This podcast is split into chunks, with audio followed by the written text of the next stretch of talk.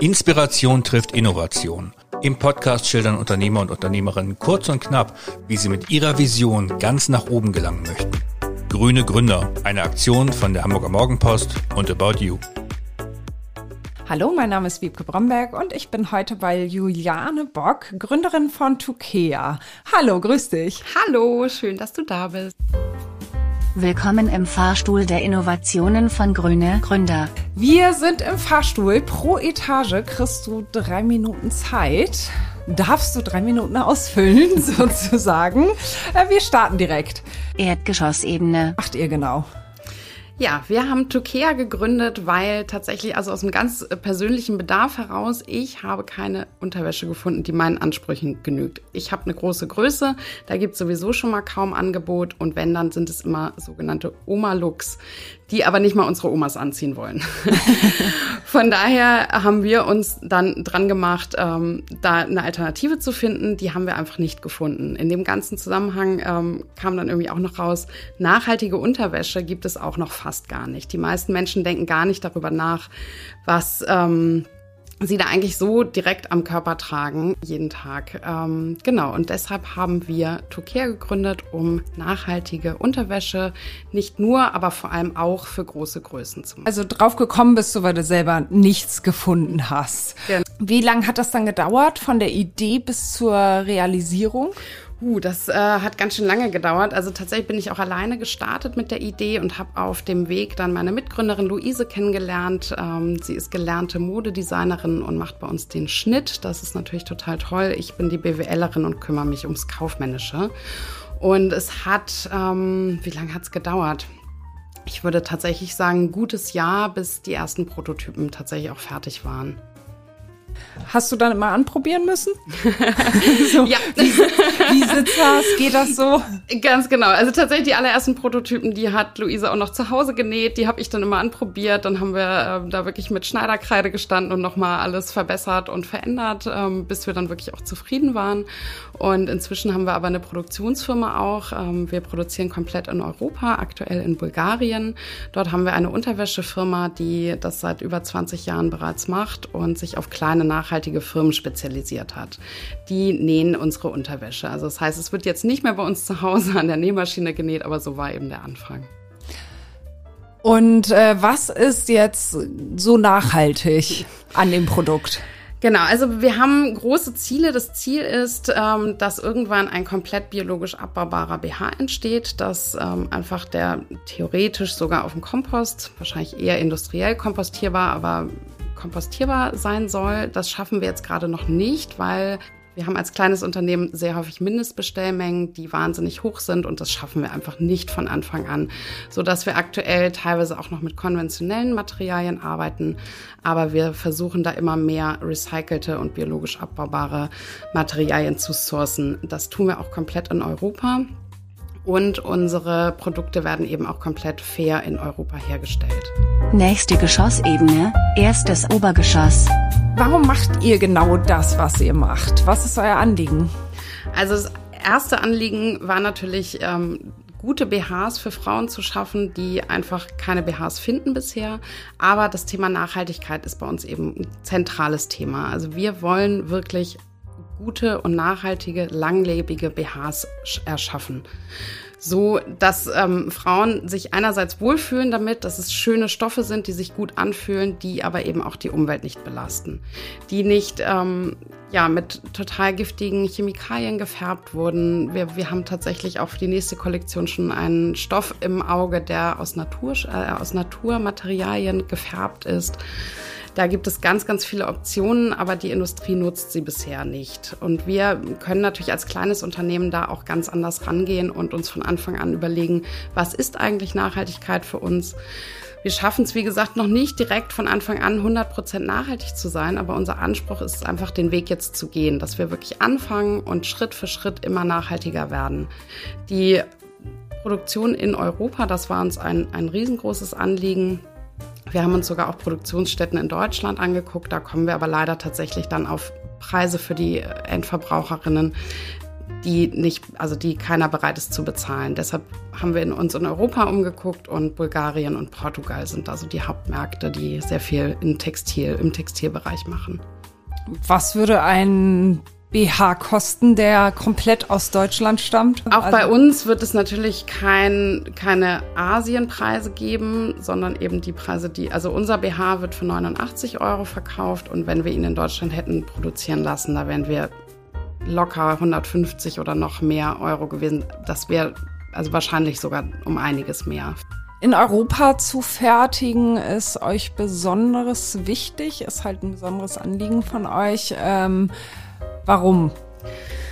weil einerseits haben wir hier die Nähe, dadurch ähm, geringere Transportkosten. Das hat man ja auch, plus eben die Logistikprobleme, das hat man während Corona ja auch sehr stark gemerkt, dass da die Transportlogistik in wahnsinnige Probleme gekommen ist, dass ganz viele Waren total verspätet oder gar nicht mehr angekommen sind. Wir wollen eben auch nicht, dass ähm, unsere Stoffe dann irgendwie an einem Erdteil gemacht werden und dann zu einem anderen Erdteil verschifft werden, dort produziert werden und dann wieder zu uns geschickt werden, sondern wir möchten tatsächlich gerne die Lieferwege möglichst kurz halten. Wir sourcen, wie gesagt, komplett auch in Europa. Und wir möchten das eben auch in Europa fertigen. Uns ist wichtig, dass wir die Produktion uns angucken können. Wir waren auch schon in Bulgarien, haben uns das angeguckt. Es sind gute Arbeitsbedingungen. Der Lohn ist in Ordnung. Für, genau, kann man auf jeden Fall ähm, gut von leben in Bulgarien oder auch in Portugal. Und das war uns einfach wahnsinnig wichtig, weil die meisten Menschen vergessen gerne mal, dass Klamotten alle von Hand genäht werden. Zwar mit Maschinen, aber es sitzt an jeder Maschine sitzt ein Mensch, meistens eine Frau, die dieses Kleidungsstück per Hand näht. Und gerade ein BH ist auch ein relativ aufwendiges, aufwendiges Kleidungsstück so dass da einfach viele Schritte dabei sind. Uns ist es wichtig, dass es nicht eben unter menschenunwürdigen Bedingungen irgendwo anders gefertigt wird, sondern in der Nähe, so dass wir das dann eben auch überprüfen können und mit der Firma dann eben eng zusammenarbeiten können. Nächste Geschossebene, zweites Obergeschoss. Warum braucht die Welt euer Start-up überhaupt? Die Welt braucht unser Startup, also vor allem die Frauenwelt braucht unser Startup. Ich glaube, die meisten Männer würden erstmal sagen, es gibt doch schon genug Unterwäsche. Ähm, die Läden sind doch voll davon. Ja, sind sie, aber wenn man mal Frauen wirklich befragt, bist du zufrieden mit den BHs, die du im Schrank hast? Sagen die Fra meisten Frauen schon mal nein. Bist du zufrieden mit dem Einkaufserlebnis von BHs, mit den Größen, mit dem Größensystem? Sagen die meisten Frauen auch nein. Und genau da wollen wir eben auch ansetzen. Wir wollen es einfacher machen. Wir wollen es einfacher machen, gute und schöne Unterwäsche zu kaufen. Sie soll bezahlbar sein und eben Frauen jeden Tag ein gutes Gefühl geben, wenn sie die Unterwäsche morgens anziehen. Machen das auch andere? Habt ihr Konkurrenten irgendwie? Es gibt auch in Deutschland zwei, drei andere, ähm, die nachhaltige Unterwäsche machen. Die konzentrieren sich allerdings nicht auf große Größen. Die ähm, bieten zwar teilweise inzwischen auch große Größen an, allerdings ähm, ist das eben nicht ihr Fokus. Wir fokussieren uns ja eben auf die große Größe. Wir fangen gerade auch den Schnitt mit der großen Größe an. Das heißt, wir skalieren nicht einfach hoch und dann sitzt es schlecht, sondern wir gucken wirklich, bis es bei der großen Größe wirklich gut sitzt und dann machen wir die anderen Größen. Ähm, genau, also genau sowas gibt es tatsächlich noch gar nicht auf dem Markt. Es gibt auch Anbieter für große Größen, aber die haben dann eben wieder nicht die Nachhaltigkeit im Fokus. Ab was für einer Größe fängt das bei euch an? Ähm, tatsächlich fangen wir bei 65C an. Also das klingt jetzt erstmal gar nicht groß und gehen im Moment bis 95H. Das ist die Range, die wir aktuell abdecken. Wir wollen tatsächlich einfach besonders inklusiv sein. Von daher werden wir mittelfristig auch noch mehr Größen anbieten. Mein Traum ist es auch, eine ähm, Linie für junge Mädchen rauszubringen, so dass man diesen direkt, wenn sie anfangen, BHs zu tragen, dass man ihnen direkt an die Hand geben kann, worauf muss man eigentlich achten? Wie sollte so ein Träger sitzen? Wie sollte, wo schließt man den Verschluss am besten? Und dass man ihnen einfach von vornherein einfach mitgibt, wie welche Größe ist die richtige für sie, so dass sie dann nicht ihr ganzes Leben lang falsche BH-Größen tragen. Also es gibt eine Studie, die sagt, acht von zehn Frauen tragen die falsche BH-Größe. Das ist total verrückt. Nächste Geschossebene, drittes Obergeschoss. Ihr wollt was bewegen.